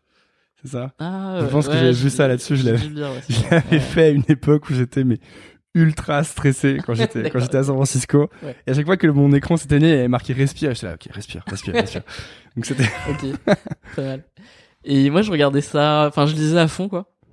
Et j'étais impressionné parce que euh, il, il, il prenait le contre-pied de tout ce qu'il se disait en marketing. C'est-à-dire que lui, c'était juste, je donne mon contenu, j'apporte de la valeur, point final. Euh, si vous voulez vous inscrire à ma newsletter, le lien est en dessous, mais genre, je vous pousse pas du tout à le faire. Comme ça, j'ai que des gens euh, qui m'aiment vraiment bien dans la newsletter. Et un jour, il a lancé un truc, il a dit, bon, bah, euh, je lance un produit, euh, ça coûte 10 euros par mois, euh, voilà, vous inscrivez tous les mois, puis vous avez des articles en plus. Et c'était tout, quoi. Genre, c'était ça sa méthode de vente. Et euh, je l'ai pris, tu vois, le truc, je l'ai acheté. Parce que ça, ça lui correspondait, ça correspondait à... Enfin, c'était honnête, en fait, tu vois. C'est juste, le mec, sa méthode de marketing, en gros, entre guillemets marketing, c'était, je vous apporte plein, plein, plein, plein, plein de valeurs. Un jour, je vous vends un truc et je vous dis combien ça coûte et je vous dis ce que c'est. Point final. Et j'avais envie de refaire un truc comme ça, en fait. Hmm. Et, euh, et aussi, un, un truc très simple aussi, tu vois. C'est-à-dire pas avoir 20 000 produits, pas forcément diversifier plus que ça. Et, euh, et c'est pour ça que du coup, ouais, je suis, euh, je suis- bah, ça c'est mon truc euh, central, quoi. vraiment le pouvoir de- du gratuit, quoi. Ouais. Donner beaucoup, beaucoup, tu te donnes. Ouais. Et en fait, tu vas avoir peut-être qu'une toute petite fraction de ton audience qui va payer, mais ça te suffit, en Mm. gros. Ouais, c'est exactement ça, ouais. C'est exactement ça. Et du coup, ton programme que tu vends actuellement, c'est un programme qui s'appelle euh, Résolution. Résolution, Ouais. dans lequel en fait, t'as- t'as- c'est un, comme un long cours de développement personnel avec plein de modules en fait, Voilà, c'est ça. sur plein de zones de. euh, alors, je sais plus euh, quels sont euh, exactement les modules. Je les ai. Hein, c'est. Bah, euh, en en ce moment, c'est les rencontres et ouais, enfin les relations sociales. Un mois, ça peut être créer une nouvelle habitude. Ça peut être faire disparaître la procrastination et enfin voilà être plus productif de manière générale. Voilà. je- ah, la procrastination, c'est un truc qui m'intéresse parce que je procrastine en ce moment comme Mhm. un malade. À chaque fois que je dois faire une interview, je me roule dans mon lit, et je dors jusqu'à jusqu'à jusqu'à 5 heures avant l'interview et ensuite je dois tout apprendre par cœur, etc. Comment tu fais pour que les gens euh, dé- déprocrastinent? Euh, bah déjà, il y a. hum, Parce que est-ce que c'est pas obligatoire la Est-ce que j'ai l'impression que des fois la procrastination c'est ton cerveau qui te dit euh, là il faut que tu fasses autre chose. Ouais, exactement. il faut que tu t'aères. Euh, moi, je pense qu'il y a beaucoup de bien ouais, dans la procrastination, dans le sens où euh, ça te force à ne pas faire plein de trucs et à faire que les trucs utiles et importants. Et, et du coup, être focus en fait. Enfin, Mm. la procrastination, c'est une force de concentration qui est immense et qu'on néglige un peu. Et si t'acceptes de procrastiner plein de trucs, enfin, de manière générale, de toute façon, ce qu'on procrastine, c'est qu'on est, ce qu'on n'est pas obligé de faire. C'est ce qu'on n'est pas obligé de faire et ce qu'on n'aime pas faire. Bah, en fait, c'est peut-être mieux de pas faire ce qu'on n'est pas obligé de faire et ce qu'on n'aime pas faire, de manière générale, tu vois. Donc, euh, Tu leur apprends déjà dans un premier temps à relaxer sur la procrastination. Ouais, ouais, carrément, carrément. Et non, même, euh, c'est pas juste relaxer, c'est genre euh, procrastiner, quoi. Genre euh, vraiment l'accepter. Parce que, euh, bah, c'est. Comment dire Quand tu luttes contre la. Enfin, en fait, c'est un problème plus profond en général, c'est un problème de système, c'est un problème d'organisation, c'est un problème de qu'est-ce que tu fais dans la vie. Et quand tu luttes contre la procrastination, enfin, contre ta procrastination et que tu dis, Tain, tous les jours je procrastine, c'est de la merde, etc. Bah, c'est que t'es en train de lutter contre une partie de ton cerveau importante, quoi. C'est qui a... t'es en train de lutter contre toi-même. Et euh, c'est peut-être pas le meilleur truc à faire. Alors après, euh, il y a peut-être des exceptions, il y a peut-être des sujets, je sais pas, quelqu'un qui se drogue par exemple et qui euh, remet toujours à plus tard le fait d'arrêter. Euh, bon, tu Mm. peux pas lui dire ça, peut-être, je sais pas, mais euh, dans l'ensemble, euh, je pense qu'il faut avoir une une relation plutôt positive à la procrastination, quoi, et le prendre comme un message. C'est vrai qu'il y a quand même différents types de procrastination. En effet, il y a le si tu fais plein de choses et que parfois tu tu mets vraiment beaucoup de temps avant de commencer une tâche. C'est pas exactement la même chose que si t'arrives jamais à commencer quoi que ce soit dans ta vie, quoi. Ouais. Et que t'es toujours bloqué, que tu remets toujours Ouais. au lendemain, que tu fais rien du tout. Ouais. C'est que c'est différents messages. euh, Bah moi, le, le truc qui m'a permis de Enfin- Est-ce que est-ce que c'est que des toutes ces donc tous ces modules que tu fais, j'appelle ça module, hein, mais je sais pas comment. Ouais, ouais. Est-ce que c'est que des choses qui ont été des problèmes à toi que tu as dû régler pour toi? Ouais. En fait, c'est ça. Donc tu bases Ouais, tu bases ce cours sur ta euh, c'est un peu ton autobiographie quoi. Comment tu t'es euh, comment tu Non. t'es sorti des problèmes quoi? Non, je c'est pas mon autobiographie parce que j'essaye de bah, me baser sur ce que les gens me demandent, tu vois. Ouais. Mais euh, ouais, ouais, c'est que des trucs par contre que j'ai expérimenté. Ouais. Et euh, du coup, il y en a un qui m'intéresse, c'est que tu tu parles de, de l'importance de la routine. Ouais. Et t'apprends en fait tu tu t'aides les gens en fait à se créer une routine en quelque sorte, Ouais. c'est ça? C'est quoi ta ouais. routine C'est quoi ta routine à toi? Ça ressemble à quoi ton matin par exemple quand tu te lèves, tu fais quoi?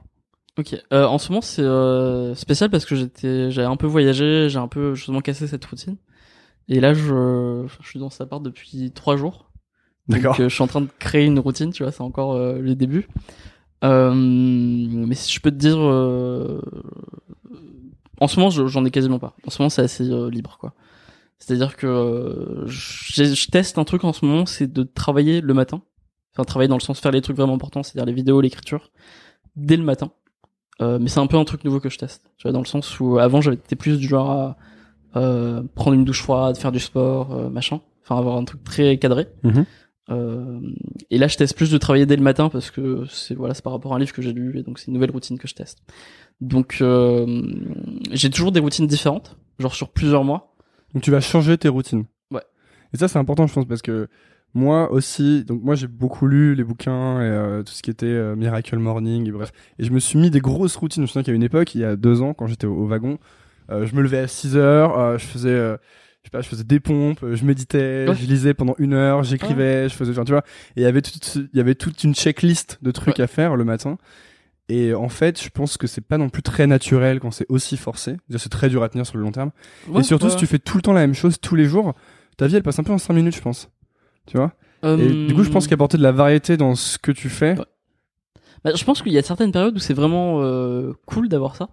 Enfin, moi, je l'ai fait aussi, tu vois, d'avoir des trucs vraiment euh, te réveiller à, à la même heure tous les matins et tout ça. Euh, je pense que ça t'apporte des trucs, mais pour moi, c'est beaucoup une question d'alternance de phase entre est-ce que c'est un moment où je dois être productif ou est-ce que c'est un moment où je vais être créatif? Enfin, pour moi, c'est beaucoup ça l'alternance. C'est-à-dire qu'à un moment, il y a des moments où tu sais ce que tu dois faire et il faut juste le faire et c'est tout. Il y a pas besoin de réfléchir plus que ça. Il faut juste appliquer, tu vois. Il faut juste exécuter. Et dans ces moments-là, c'est bien d'avoir une routine chiante. Genre voilà, tu. Genre tous les jours, je me... lèves, un par exemple, j'écris un bouquin. Tous les jours, je me lève à 8, et à 8 heures, je commence à écrire jusqu'à euh, X, enfin jusqu'à telle Ouais. heure. Et puis ça, c'est tous les jours, tous les jours, Ouais, tous les jours. Quoi. Ok. Bah, Après, écrire un bouquin, ça dépend où t'en es dans la phase de structuration, tu vois, parce que ça peut demander beaucoup de, de créativité aussi.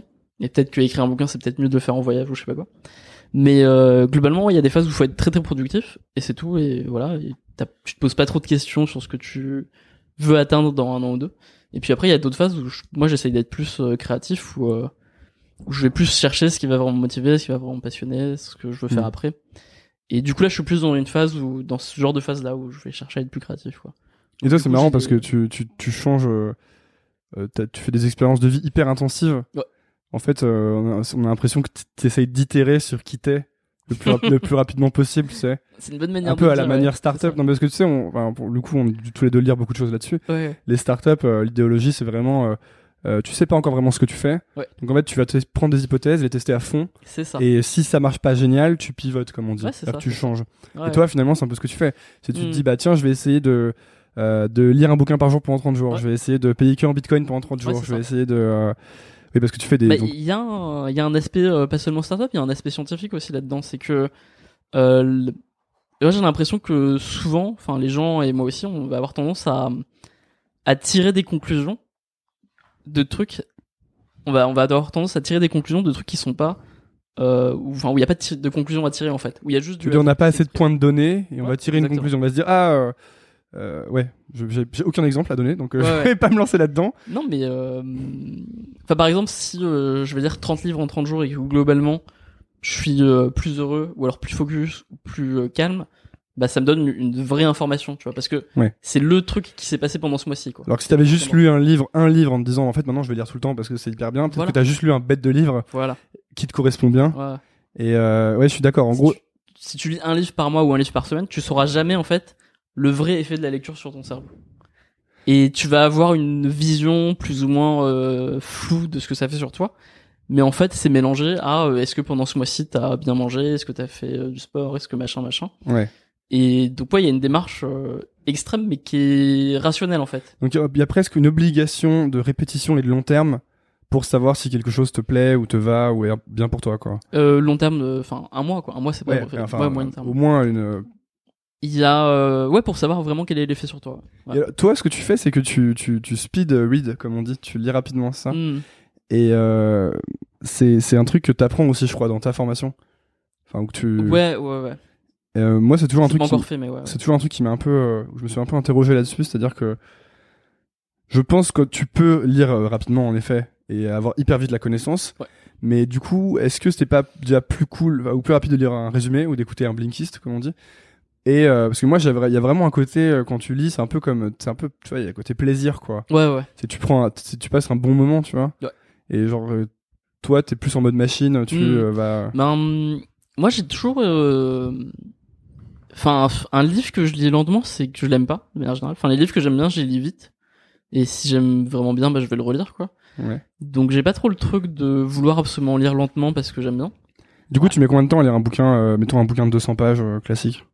Euh, 200 pages, euh, si je fais que ça, je sais pas, 3-4 heures. Ok. Euh, ouais, c'est ça, ouais. ça.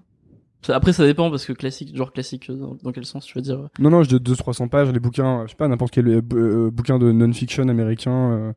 Ouais, bah ça, ouais, ça, ça va vite. Ça. Ouais. 3-4 heures. Et est-ce que du coup, tu fais. euh, est-ce que tu vas commencer par lire la fin et lire le début Et ensuite, tu vas lire le milieu?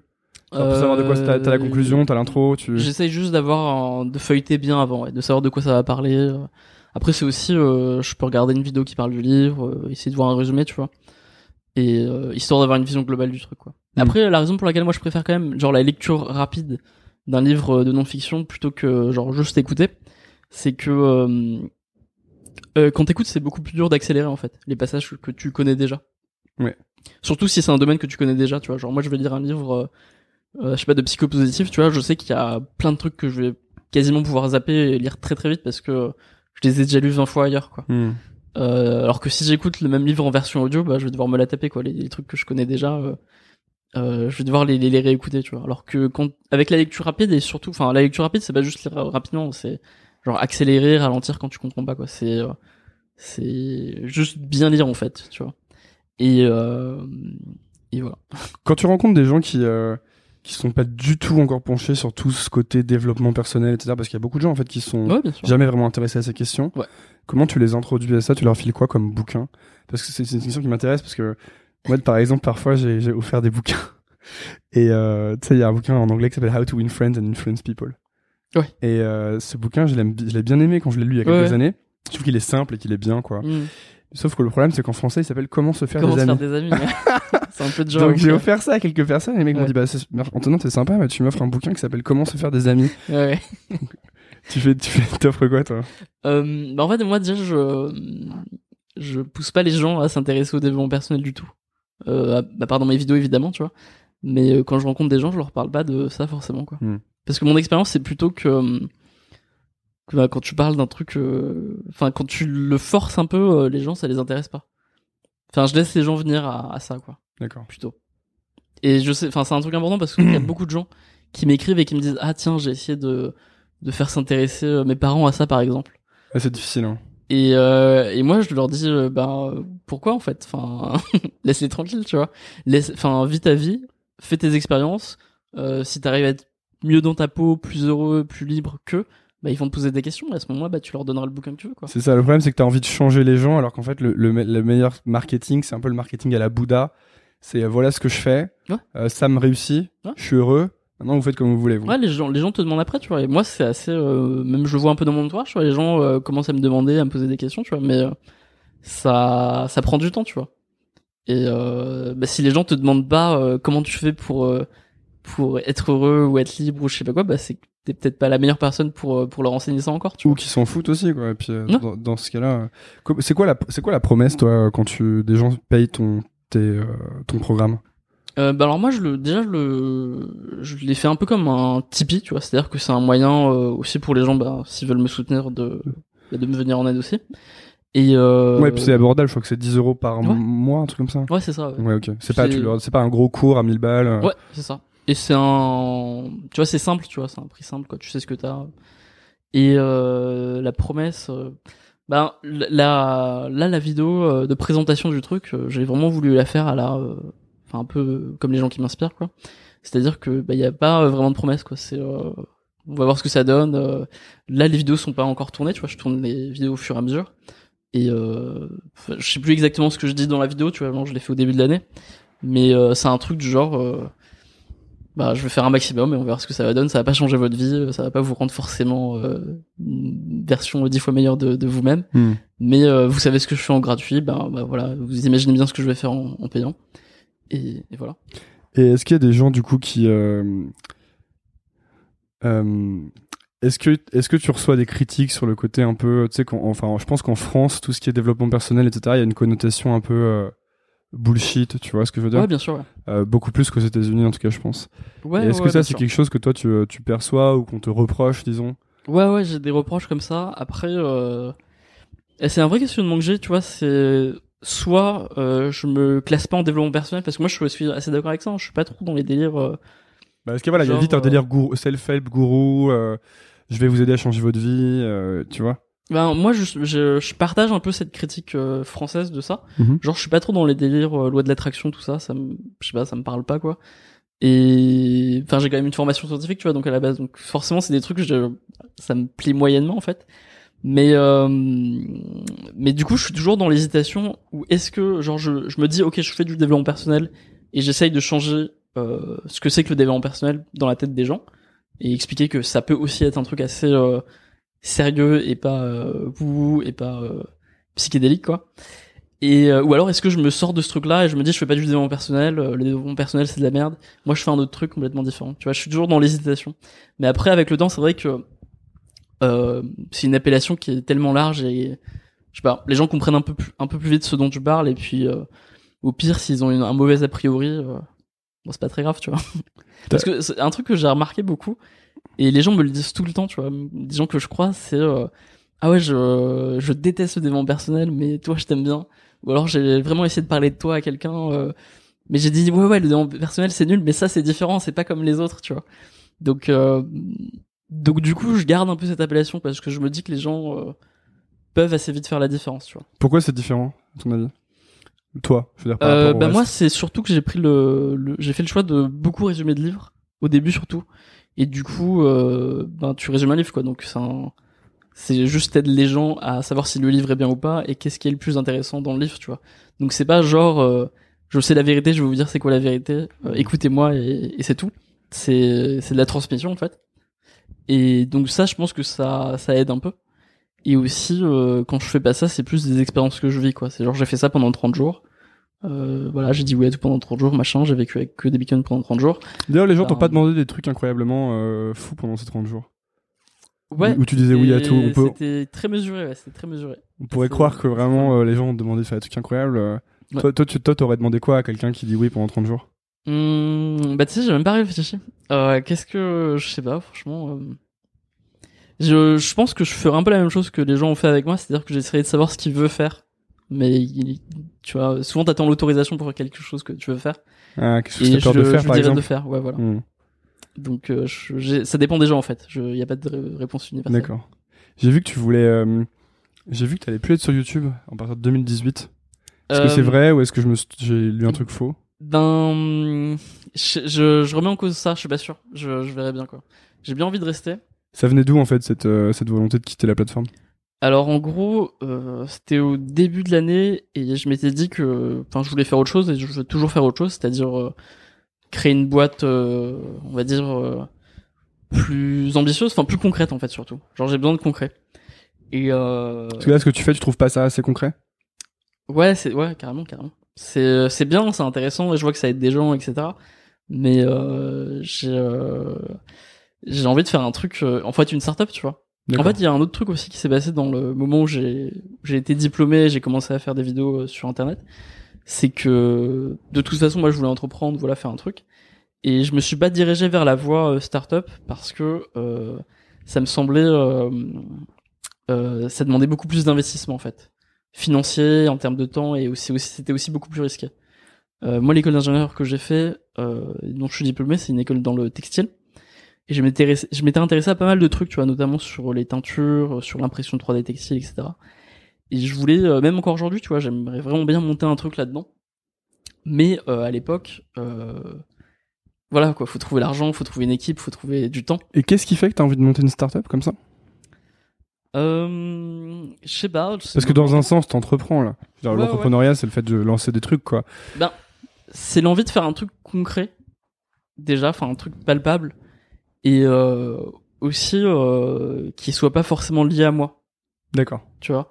C'est à dire que euh, ouais enfin un truc qui soit pas forcément lié à moi quoi dans le sens où euh, euh, Créer, là, un truc, créer un truc plus grand que toi, un peu, tu veux dire ouais ou- exactement exactement alors que là c'est pas le cas tu vois sur Autodiscipline vraiment tu vois il y a une communauté il y a des gens qui se rencontrent et c'est cool mais euh, enfin ouais c'est enfin c'est le truc est très centré autour autour de moi tu vois Mhm. c'est pas euh, C'est un truc t'as l'impression d'avoir déjà trop fait, c'est ça Ou que, qui commence à te lasser, le fait que ce soit autour de toi?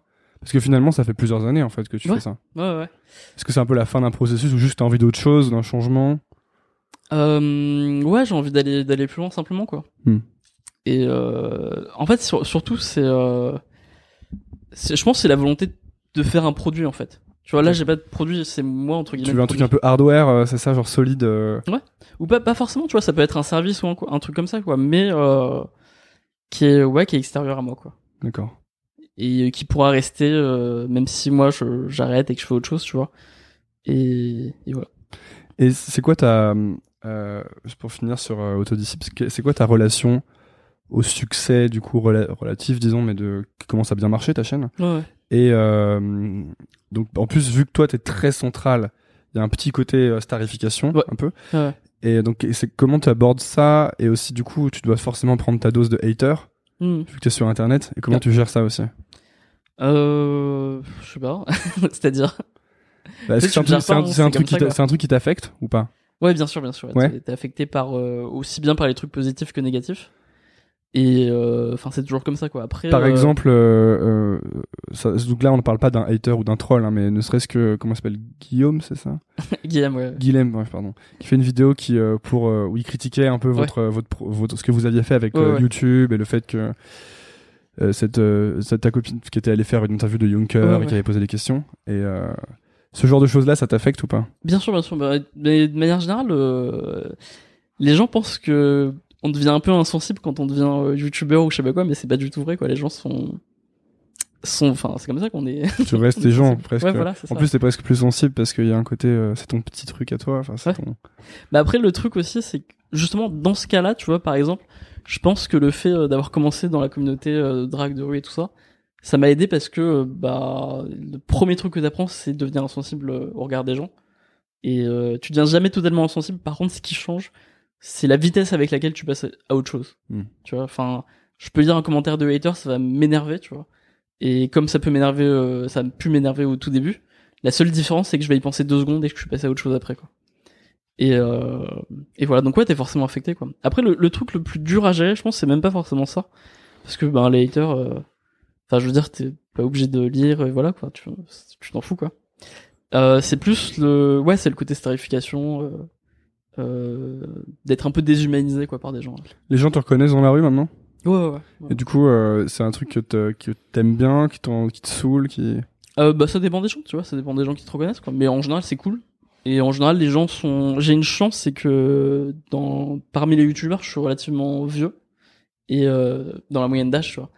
Et et du coup, j'ai un public plutôt enfin les gens qui me reconnaissent sont en général un peu plus âgés.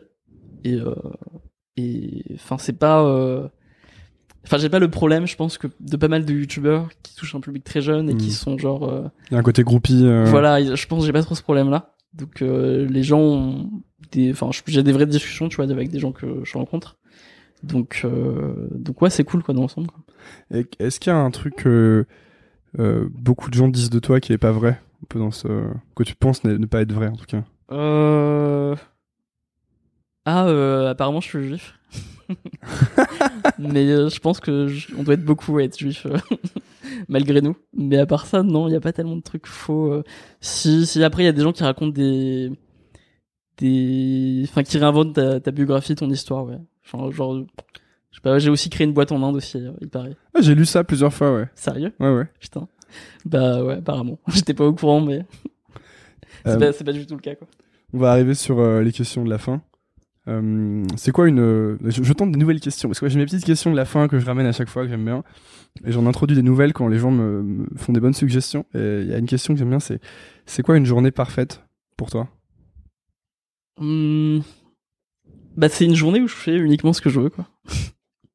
en ce moment, ce serait juste ça, quoi. Un truc où, où euh, ouais, j'ai, dans chaque instant, à aucun moment, j'ai senti que j'étais obligé de faire quelque chose. ouais. Ta vraie valeur à toi c'est la liberté. Ah Ouais. Ouais, ouais. Carrément. Et euh, du coup t'as beaucoup de journées parfaites en ce moment? Pas mal, ouais, pas mal, ça va. Il reste quoi sur euh, sur ta bucket list euh, vu que tu euh, fais des challenges tous les trois enfin tous les mois? Ah, il y a, y a trop de trucs, il y a trop de trucs. C'est aussi pour ça que je veux, euh, enfin, je, je vais, je vais y réfléchir, je vais la monter en vidéo, tu vois, proprement, mais c'est aussi pour ça que je veux continuer plus longtemps, c'est qu'il y a, il y a trop de trucs, il y a, il y a le fait de vivre 30 jours, euh, sans argent. C'est un truc que je veux tester. Ça il y a des types qui l'ont fait pas mal de fois. euh, Ouais, ça, ça, ça a pas l'air facile du tout cette affaire. Ouais, et surtout, ouais, toutes les logiques euh, des squats et de- du recyclage, etc. Enfin, ça me permettra d'explorer vraiment tout ça.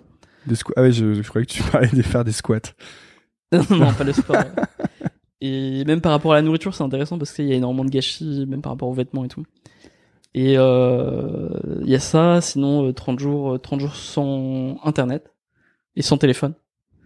Euh, Quelle horreur. Et ce genre de trucs. Là, j'ai plus la liste euh, en tête, quoi, mais euh, mais voilà, je l'ai même plus en tête. Mais il y a énormément de trucs. Euh, Il y a une question que, que je pose beaucoup, c'est qu'est-ce que tu ferais si t'avais pas peur? Et c'est une question qui fait écho un peu à ce qu'on disait tout à l'heure sur le, le challenge où tu dis oui pendant 30 jours. ouais, ouais. Et du coup, qu'est-ce que toi tu ferais si t'avais pas peur? C'est un peu prétentieux, mais en vrai, euh, rien de plus. Tu tombes dans la catégorie de ceux qui disent. euh, Ouais. Il y a deux catégories d'invités. Il y a ceux qui disent euh, euh, bah, je ferais ça, et ceux qui disent j'ai pas peur. Bah franchement, euh, j'ajouterais rien quoi. Franchement là. euh, Après j'ai pas de raison d'avoir peur objectivement. Là en ce moment euh, j'ai une situation carrément cool quoi. Ouais. Je... Le simple fait d'avoir une audience sur internet, euh, ça te donne une liberté de fou. Tu vois. Enfin. Est-ce que ja- tu t'as jamais l'impression de, te- de t'emprisonner dans, dans une audience, d'avoir le sentiment que tu sais ce qu'ils attendent de toi, et que du coup tu vas leur donner ce qu'ils attendent? Est-ce que c'est quelque chose que tu ressens ça? Mais non, mais c'est par contre c'est un truc que j'appréhendais beaucoup et j'ai fait en sorte que ça arrive pas. Comment? Bah j'ai f- en faisant n'importe quoi. Globalement ça se résume à ça. C'est-à-dire euh, faut être enfin depuis le début, il y a de temps en temps je fais une vidéo qui a rien à voir et qui est un peu un un fuck à tous les gens qui me disent euh, ouais, faut que tu fasses ça, nous c'est ça qu'on attend. Et euh, j'ai continué sur ma chaîne à vraiment aller dans vraiment dans ce que je voulais. Et aujourd'hui, enfin du coup au bout d'un moment, j'ai passé le cap et aujourd'hui vraiment je pense que je pourrais faire n'importe quoi. Les gens me diraient pas ah euh, c'était euh, tu devrais mieux enfin il y a des gens qui disent forcément c'était mieux avant, tu vois, comme pour tout, mais ils me diront pas tu devrais plutôt faire ça. Enfin les gens comprennent que euh, que c'est ma chaîne et que je fais ce que je veux quoi. C'est une vraie question pour moi pour, euh, pour Nouvelle École parce que j'ai commencé en interviewant des gens qui étaient très euh, start-up, Ouais. beaucoup d'entrepreneurs. Ouais. Et du coup, je pense que j'ai créé euh, une habitude chez les auditeurs ouais. d'entendre des entrepreneurs. Ouais, et en fait, moi, je perçois. Si tu veux, pour moi, à Nouvelle École, j'ai envie que ce soit beaucoup plus large que ça, Ouais. et d'aller voir des gens qui sont des artistes, qui font. Ouais ouais. Pour moi, vraiment, le, le dénominateur commun, c'est des gens passionnés qui font des choses intéressantes, qui ont des parcours un peu atypiques. Et donc, coup, si je m'emprisonne dans le dans les startups, euh, je, je propose qu'une version finalement très réduite de ce que c'est que pour moi l'entrepreneuriat, etc. Et mais je me rends compte bien sûr que bah, quand j'interviewe Oussama Hamar, euh, l'épisode buzz de dingue, euh, tu vois donc et puis pareil, euh, Jean de la Roche Brochard, les gens de The Family, les en- les entrepreneurs un peu. une communauté ouais. Voilà, c'est ça, ça plaît aux gens. Et Ouais. même quand, euh, quand Patrick Pelot est venu sur le podcast, euh, pour le coup, c'était un, un des premiers invités qui avait rien à voir avec les Ouais. autres. Il y a des gens qui m'ont dit, ouais, c'était sympa, mais mais moi je préfère quand tu restes que sur les que Oui, sur les sûr. entrepreneurs, tu vois. Et du coup, c'est une vraie. Euh, je pense que la clé là-dedans pour moi, en tout cas, c'est de continuer à faire ce que j'ai envie de faire. Ouais. Mais c'est pour ça que je te posais la question par rapport à, à toi et à ta chaîne, quoi. Ben, c'est ouais, c'est toute la difficulté, c'est qu'à la fois tu veux commencer sur une petite communauté avec un truc de niche, Un euh, peu niche, ouais. qui va intéresser peu de gens à fond, et en même temps t'as pas envie de t'enfermer là-dedans, quoi. Donc, Parce que je euh, peux pas faire un podcast de start-up pendant, pendant 10 ans, quoi. Tu vois, Ouais. je peux pas, déjà, j'aurais fait le tour euh, d'ici deux Ouais. mois. Ouais, en France ça va aller. euh, et puis surtout, c'est très.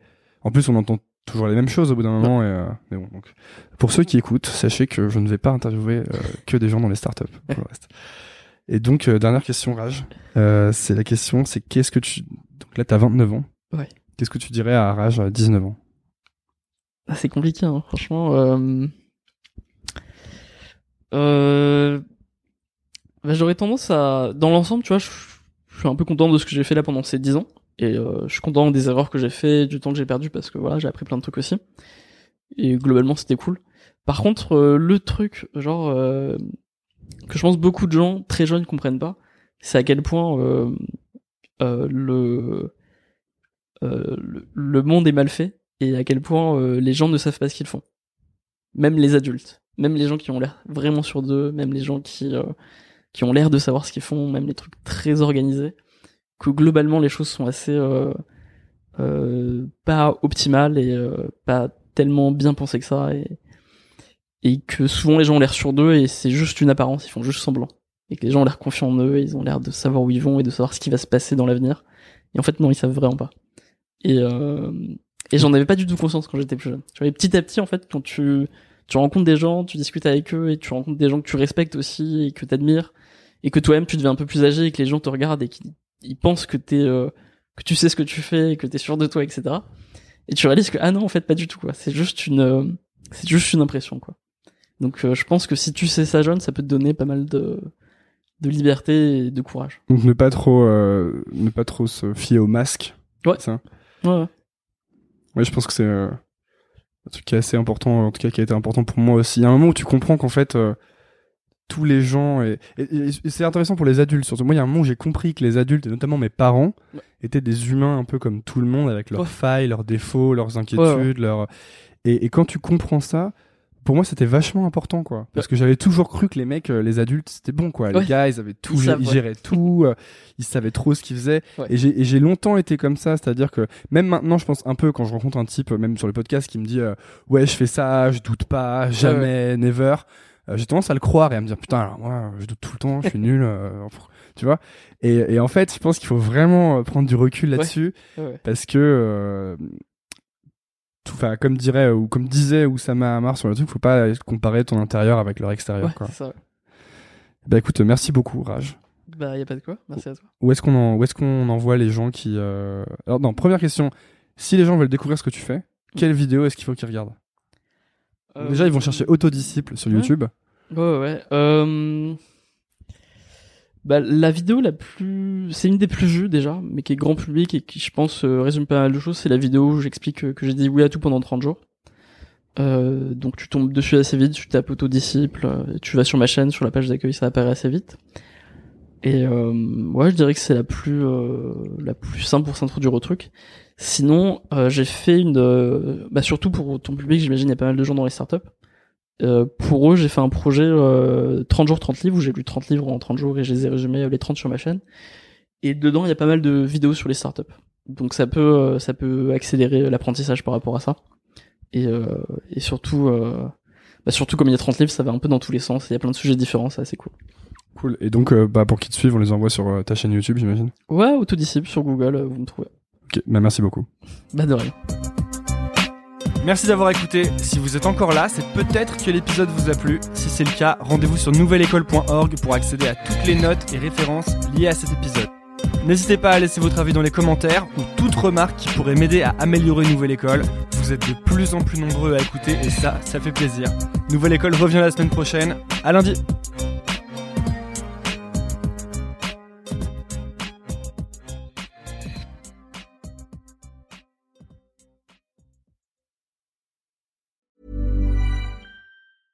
Want flexibility? Take yoga. Want flexibility with your health insurance? Check out United Healthcare Insurance Plans. Underwritten by Golden Rule Insurance Company, they offer flexible, budget friendly medical, dental, and vision coverage that may be right for you. More at uh1.com. Hey, it's Paige DeSorbo from Giggly Squad. High quality fashion without the price tag? Say hello to Quince. I'm snagging high end essentials like cozy cashmere sweaters, sleek leather jackets, fine jewelry, and so much more. With Quince being 50 to 80% less than similar brands. And they partner with factories that prioritize safe, ethical, and responsible manufacturing. I love that. Luxury quality within reach. Go to quince.com slash style to get free shipping and 365 day returns on your next order. Quince.com slash style. Imagine the softest sheets you've ever felt. Now imagine them getting even softer over time. That's what you'll feel with Bowl and Branch's organic cotton sheets. In a recent customer survey, 96% replied that Bowl and Branch sheets get softer with every wash. Start getting your best night's sleep in these sheets that get softer and softer for years to come. Try their sheets with a 30-night guarantee. Plus, get 15% off your first order at bowlandbranch.com. Code BUTTERY. Exclusions apply. See site for details.